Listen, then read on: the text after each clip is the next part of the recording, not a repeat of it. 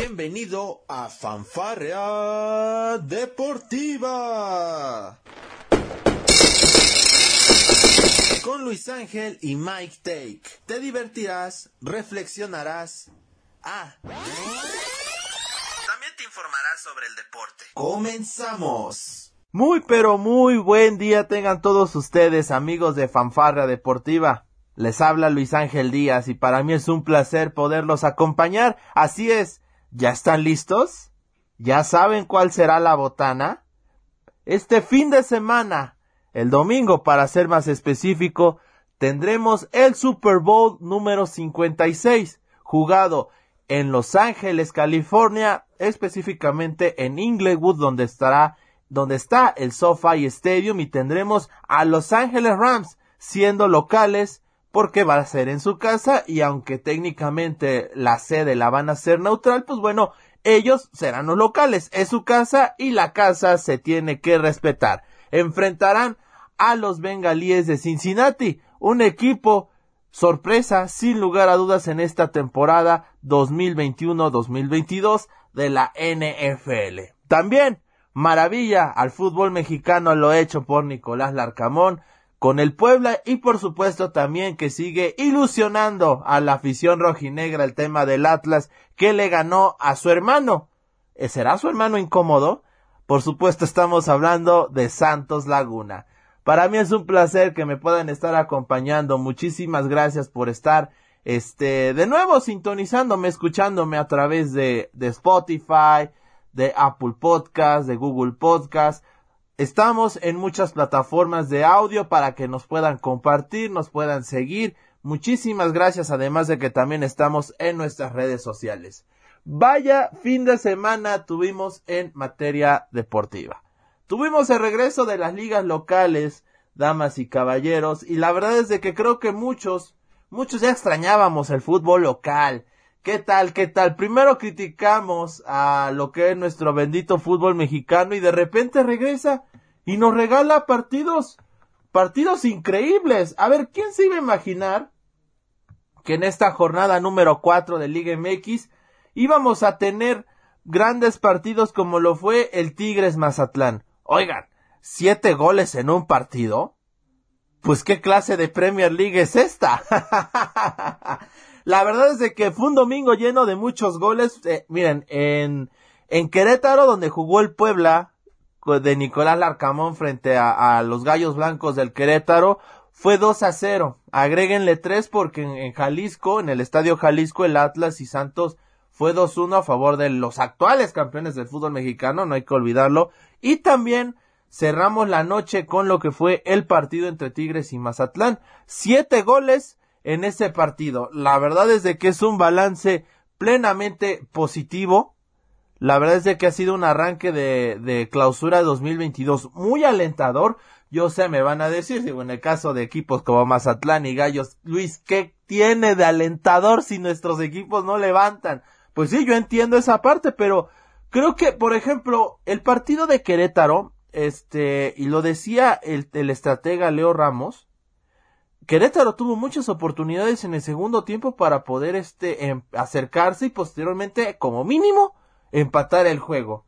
Ahí en el segundo tiempo una jugada pues un tanto polémica, yo creo que fue bien marcada por el árbitro cuando en un en un centro que bueno contiene aparentemente bien este Anthony Silva, pues bueno, el jugador de Querétaro, estamos hablando de Ángel este Sepúlveda, que ha tenido varias etapas en el club queretano, pues bueno, digamos, termina chocando con el cuerpo de, de Anthony Silva y, el balón que lo tenía ya Silva en las manos, bueno, termina estrellándose en la parte del, en la espalda, me parece, de, de Sepúlveda, y el balón termina yendo a gol. Yo, yo fíjense, es una jugada de, de un segundo, auténticamente, porque yo en ese momento estaba checando el reloj, cuando de repente veo, digo, gol, ¿qué pasó? Si, si el balón lo tenía Anthony, pues ¿qué pasó? Ya luego vi la, la repetición y me parece que fue bien anulado el gol. Pero bueno, más allá de eso, Querétaro tuvo varias llegadas con Jefferson Montero, con Fidel Martínez, insistir lo de Ángel Sepúlveda, que incluso fue elemento de selección mexicana, aunque usted no lo crea, fue elemento de selección mexicana.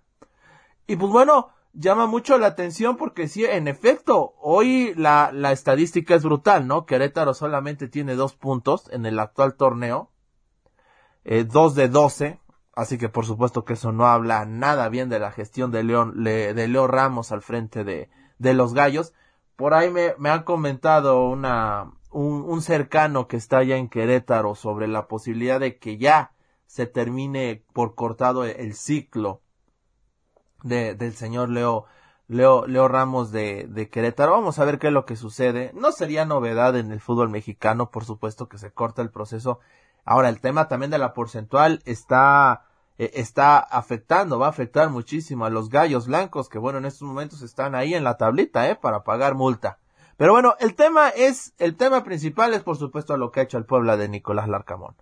No importa lo que le pase a este equipo del Puebla, cómo lo, lo desarmen, los jugadores que llegan, se meten automáticamente en esta atmósfera grupal. Y yo creo que esa ha sido la, esa es la gran virtud que tiene, que debería tener, fíjense, no es que, no es que sea el hilo negro. Yo, yo soy un fiel postulante de la teoría de que en el, en el fútbol, pues es un deporte de conjunto, ¿no? Aquí es cierto, una individualidad te puede marcar la historia, te puede ayudar, pero finalmente aquí ganan once y pierden once. 11 más el cuerpo técnico y por supuesto los jugadores de, de, banca, ¿verdad? No, no, no, no comparto esa idea de que el fútbol tenga que basarse solamente en un personaje. Y eso es algo que Nicolás Larcamón es una idea clara que él tiene en su juego, aprovechar las virtudes de su equipo. Allá lo, lo ponían en la, en la televisora, en Fox Sports, ¿no? El pueblo es la, es la plantilla, este, más económica del fútbol mexicano eh, me parece que eran 24.5 millones de dólares lo que cuesta la plantilla del Puebla, o sea, eso es nada, básicamente. Pero bueno, si, ahora si nos ponemos a ver el nivel de juego de, de este equipo, pues la verdad es de que juegan de manera increíble. Lo que hace el Club Puebla en el campo, la verdad es de, es de llamar mucho la atención. Y no viene desde aquí, yo entiendo el proceso del Arcamón, ya este es su tercer torneo con el equipo, pero bueno, Podrán decir lo que quieran, pero incluso cuando estaba con Juan Reynoso en aquel torneo donde terminan llegando a la ronda de cuartos de final, este, que fueron eliminados por León eh, de, de, una manera pues, mm, bueno, nunca es bueno que te eliminen, por supuesto, y nunca vas a decir fue una eliminación bonita, pero bueno, me parece que Puebla le compite muy bien a León en, en aquellos cuartos de final. Recordar en ese partido, precisamente el Puebla se termina yendo a repechaje como lugar 12 con Juan Reynoso y vía penales porque el partido lo iba perdiendo el Puebla 2 a 0. Pues bueno, terminan ganando ahí y había este todo este tema del, del ormeñismo y del taboísmo y demás. Bueno, hoy, hoy se, se han ido varios jugadores importantes. Se fue Tabó, ya no está Ormeño, ya no está Fernández. En su momento Maximiliano Perg era el líder en la saga central del, del Puebla, ya no está. Se, se fue este, se fue, se fue Chava Reyes se fue Nicolás Viconis, que también en su momento con el profe Reynoso fue importante para, para el Puebla. Y pues bueno, Nicolás Larcamón le han ido dejando pues una base de, de, jugadores mexicanos con Diego de Buen, con Memo Martínez, con Javi Salas, con Isra Reyes, que ha sabido responder a las expectativas. La, la meta muy bien defendida por Anthony Sil. O sea, este equipo de Puebla juega bien, ¿eh? No, no solamente es ímpetu, no es pura garra, porque también mucha, mucha prensa nacional que dice, no, ese que es mucha entrega, mucho porte. No, señores, este equipo de Puebla juega bien, ¿eh? Juega bien, juega bonito, la verdad entretiene. Y eso es algo que se le tiene que agradecer en un fútbol mexicano donde, bueno, no estamos tan acostumbrados a ver este tipo de propuestas. Por ejemplo, la propuesta que nos da Diego Coca con Atlas, que por supuesto es, es el campeón vigente y se le tiene que respetar como tal, es una propuesta un tanto más defensiva aprovechar un poco más el error del, del rival y estar bien ordenado siempre atrás. No por nada fue el Atlas la mejor defensiva del campeonato pasado, ¿eh? Y eso, y eso al final cuenta mucho, porque aquí se gana por los goles que hagas y por los goles que te dejes hacer. Y el Atlas para eso jugó como un maestro, sin lugar a dudas. Y bueno, de, la verdad es de que tanto, tanto Puebla como Atlas son dos grandes equipos. Esa es la verdad y han jugado de una manera increíble. Ambos comparten el liderato de la, de la, de la Liga MX. La verdad a mí me da mucho gusto porque bueno, como ustedes saben, yo soy poblano. No, no como la canción si la recuerdan, soy poblano, soy no, no, bueno, sí soy poblano, pero no, no abocando esa canción, vaya. A lo que voy es de que da gusto porque, bueno, hablaban en la transmisión que se dieron cita en el corregidor a tres mil aficionados del Puebla. O sea, es increíble, en Querétaro. No podemos hablar de una oleada, ni mucho menos, pero bueno, para lo que está acostumbrado el club, a cuando va de visita, que apenas ves 100, 200 personas en la, en la, en la zona visitante, la verdad, tres mil en Querétaro, pues es una cifra increíble, ¿no? Ojalá y la afición de Puebla se anime ya a ir a, a ver a su equipo el viernes contra Atlas porque pinta para ser un partido muy interesante. Entre dos de los equipos que bueno en estos momentos están desplegando mejor fútbol. Y pues bueno vamos a ver qué es lo que sucede. Digo el Atlas trae cuentas pendientes con el Puebla no el torneo pasado en, en el Jalisco el Puebla se metió se metió al Jalisco y con gol, todavía lo recuerdo de Cristian Tabó sobre el final del primer tiempo, disparando desde fuera del área. Derrotó 1-0 al Atlas, ¿eh? Hoy no está Tabó, pero bueno, me parece que lo que hemos visto de elementos como Jordi Cortizo y Federico Mancuello, pues es, es bastante plausible, ¿eh? La verdad es de que es grato ver cómo poco a poco las piezas de este Puebla se van alineando para que muestren su mejor rendimiento y esperemos que así siga. Y bueno, pasando a otros temas aquí en esta cotorriza tan agradable que tengo para todos ustedes. ¿Qué onda? ¿Ya prepararon la, la, la botana? ¿Ya saben qué van a pedir de comer? ¿Ya están hablándole a su, a, su mesa de buffet favorito? No sé, o sea, ustedes díganme, ¿eh? Digo, el Super Bowl es el domingo a las 5. Vamos a tener el, el show de medio tiempo de Dr. Drew. Vamos a tener a Eminem a Kendrick Lamar, en fin, a, y a otros artistas invitados ahí, a Snoop Dogg. Ustedes díganme, ya tienen todo listo, váyanse preparando, ¿eh? yo no les digo, no me quieran aplicar la de típico buena, buena persona que de repente todo lo dejan a la mera hora. No me, no me apliquen esa porque ya lo saben, ¿eh? El domingo, centros comerciales, este, tiendas, van a estar repletas, ¿eh? Y ya no les digo los restaurantes y los bares, bueno, si es que se van a ir a un bar a ver el Super Bowl, pues qué rico, aquí acostumbró a verlo con la familia y con los amigos, una pequeña reunión por temas de pandemia, ya sabemos, por supuesto, que no se pueden hacer reuniones con tanta gente, pero bueno, afortunadamente en nuestro entorno nos hemos cuidado bien, esa, esa es este, y, y pues bueno, eso nos ha ayudado bastante a poder sobrellevar este tema de la crisis, pero a ver, ¿Qué podemos, qué podemos esperar para este Super Bowl? No hay que ser este, si, usted, usted como fiel seguidor de la NFL seguramente ya sabe que el favorito, pues indudablemente son los, son los Ángeles Rams, los carneros de Los Ángeles antes de San Luis. Eso es indudable. Y más cuando te topas con, con un equipo de los, de, de Rams que tiene una de los mejor, una de las mejores líneas defensivas de toda la liga y yo sé que a lo mejor en cuanto a números ustedes pueden decir, oigan, oye, pues ¿cómo puedes decir esto si en la temporada regular no estuvo ni en el top 10 de, mejores defensivas? Sí, yo lo sé. Pero hay que checar, esto es de momentos, como dirían por ahí, es de momentos, hay que checar el rendimiento en los últimos, en los últimos partidos de playoff. Realmente contra Cardenales, pues no, no sufrieron, esa es una, una realidad. Contra los Niners, en cuanto contuvieron a Jimmy G y a, y a, y a Divo Samuel también este no no no tuvieron no tuvo forma San Francisco de cómo poder este remar contra esa corriente.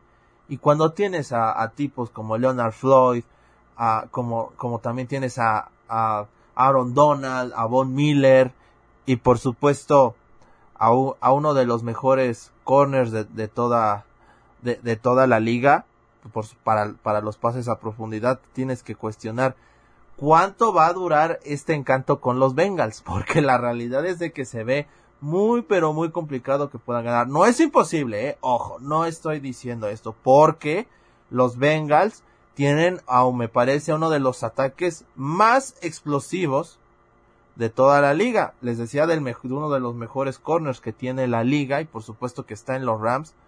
Este, como lo es este Jalen Aaron Ramsey, Jalen Ramsey, perdón. Y pues bueno, eh, Aaron es, el, es el otro, es el del fútbol soccer, perdón, una disculpa. este, y pues bueno, nos encontramos con que los bengalíes de Cincinnati tienen uno, uno de los ataques más explosivos de toda la liga. Y no, y no es, no es para menos, digo, lo que ha formado Joe Burrow con este, con Jamar Chase, que por supuesto es su receptor más, pero más explosivo, lo que ha hecho con Mixon, lo que ha hecho con T. Higgins, lo que ha, lo que ha hecho con Tyler Boyd, por supuesto, con CJ Usoma, que bueno, esperemos que ya ande bien para el tema del Super Bowl. Recordar que, que contra los jefes de Kansas City tuvo que salir por un tema de lesión. Y bueno, yo esperemos que ya lo podamos tener. Este podcast lo estamos grabando en, en lunes. Y pues bueno, veremos en próximos días en donde tendremos otra emisión especial para poder hablar de un poco más acerca del Super Bowl. Esta apenas es una entrada.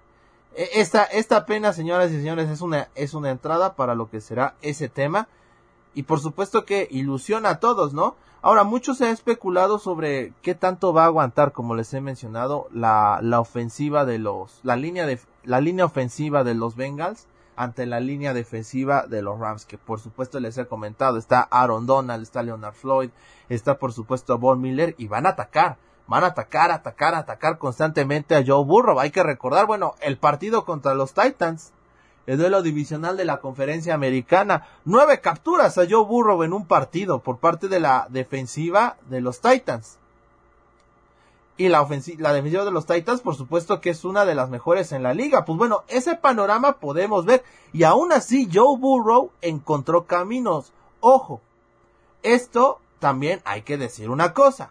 Titans, yo lo he dicho, en Ryan Tannehill me parece que si bien es cierto es un coreback que cumple bien la chamba, bueno, si lo que quiere Titans es aspirar a ganar un campeonato de NFL o llegar siquiera a un Super Bowl, me parece que no lo van a lograr con Tannehill. Me pare a mí me parece que no lo van a van a lograr y se vio en ese duelo de la en ese duelo divisional de la conferencia americana y es de que mientras Joe Burrow encontraba caminos para poder este ganar para poder evitar que lo golpearan porque el asedio fue constante, o sea, la línea ofensiva para proteger a Burrow esperemos que haya trabajado muy bien porque si no vamos a estar viendo a Burrow corriendo por todo Sofa y Stadium, ¿eh? Así que mucho ojo, va a ser va a ser muy muy muy interesante lo que vamos lo que vamos a ver en este tema y por supuesto lo de Jalen Ramsey, ¿no? Este este corner de los de Los Ángeles Rams que por supuesto es muy bueno el mejor de la liga, como lo he comentado. Vamos a ver cuántos duelos personales va a tener con Jamar Chase. Eh, vamos a ver qué tan explosivo va a ser Joe Burrow. Es un partido que va a tener muchas, muchos matices, muchos duelos ahí muy interesantes y que por supuesto en próximas emisiones de la fanfarria nosotros vamos a estar comentándoles para, para que tengan un panorama, un panorama pues un poco más claro de qué esperar para este Super Bowl número 56. Pues bueno, pasando a otros temas. ¿Qué onda con lo que pasó en la Liga MX femenil? A ver, si ustedes son fieles seguidores de la Liga MX femenil, yo tengo la oportunidad de cubrir con mis amigos de los Ocaradictos MX a Puebla femenil ahí en el Cuauhtémoc, lo cual estoy muy orgulloso, muy feliz porque me brinden esa oportunidad. La verdad no se la pasa increíble viendo los partidos de, de, Liga MX femenil. Yo que voy al Cuauhtémoc se los puedo decir, un ambiente muy sano, las chicas entregándose al 100 en cada pelota, la verdad es de que es, es, un, es un nivel de calidad que poco a poco va subiendo y eso, y eso me agrada bastante porque finalmente va en pro del propio deporte. Pero bueno, ¿qué pasó en el partido entre Toluca Femenil y San Luis Femenil? Bueno, pues resulta que este Stephanie Jiménez estaba, eh, iba, corrió por el balón en su propia área, ella es la portera de, de, San Luis, muy popular en redes sociales, por cierto, Stephanie Jiménez.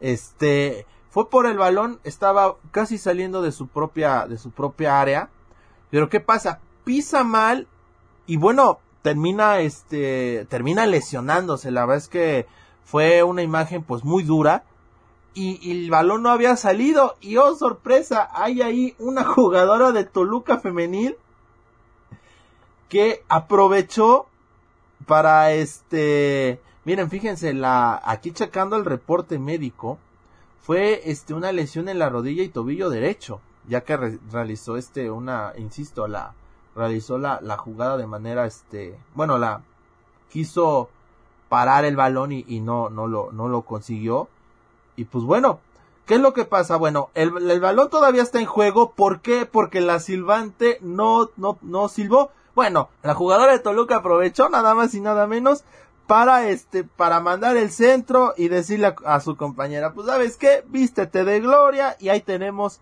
el, el 1-0, como no, en una jugada impresionante.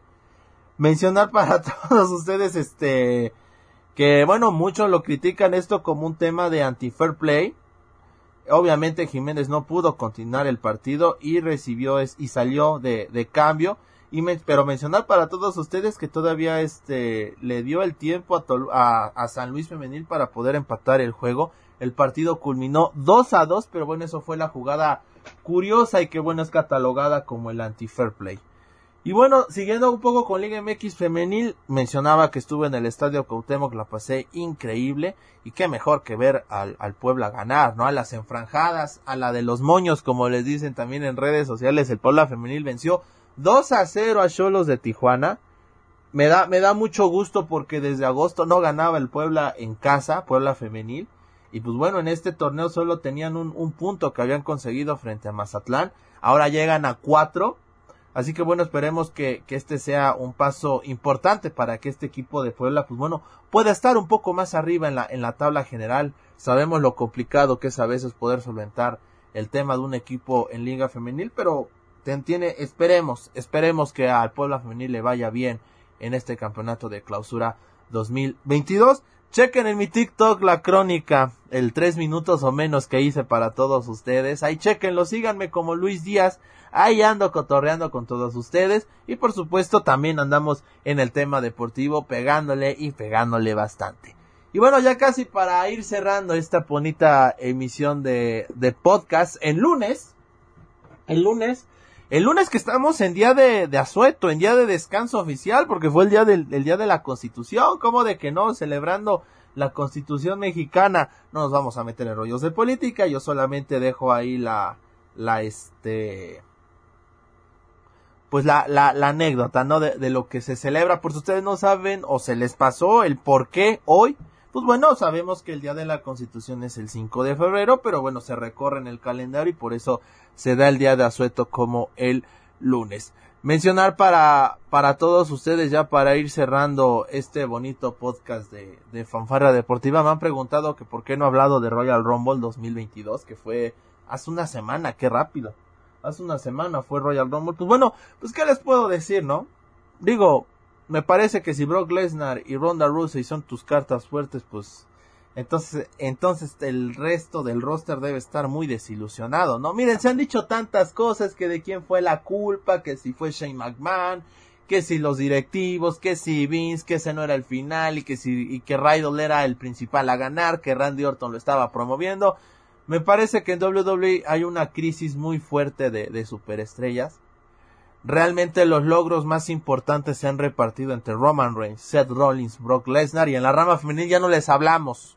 Becky Lynch, Ronda Rousey, que ahora Ronda tenía mucho tiempo fuera de la WWE por un tema de maternidad y regresa e inmediatamente le das el Royal Rumble. ¿Por qué? Digo, digo, a mí me queda muy claro que WWE genera una una cantidad inconmensurable de dinero al mes, es brutal. Pero a ver, esos mismos fans que se quejan de que no le dan oportunidades a otros elementos, díganme el nombre que ustedes quieran, ¿eh? díganme a su favorito, el que quieran, el más Minecraft o el más Jover que se les ocurra. Pero si no le dan oportunidad, también es culpa de la afición, de la WWE, porque se han conformado con ese producto. Y cuando pasa eso, sigues comprando el pay-per-view y la WWE sigue generando dinero. Esa es la única verdad. No me agradó Royal Rumble, no me agradaron los ganadores porque desde que Lesnar o este el caso también aplica con Goldberg porque aplicó con Goldberg también, que regresó por cierto el viernes a Friday Night SmackDown y y de buenas a primeras le dijo a Roman Reigns, ¿sabes qué? Yo voy a ser tu retador. ¿Por qué? ¿Qué, qué hizo? ¿Cuál fue su mérito? Presente. O sea, nada más llegan, luchan por el título, ganan, se van dos meses, tres y regresan y lo pierden y tenemos un periodo vacante de campeón? ¿Neta? O sea, pueden checar los últimos dos años de WWE y van a encontrar que las historias son prácticamente las mismas y con los mismos personajes, que es lo peor de todo. El cambio más drástico que ha dado WWE en los últimos tres años es que Roman Reigns es Hell. Y párenle contar, y me parece que Roman Reigns como Hell es bastante aceptable. Es muy decente, la verdad. Creo que a mejor es el que sea Hell, él, a él le ha ayudado bastante a tener más credibilidad en su personaje. Pero bueno, así se maneja WWE.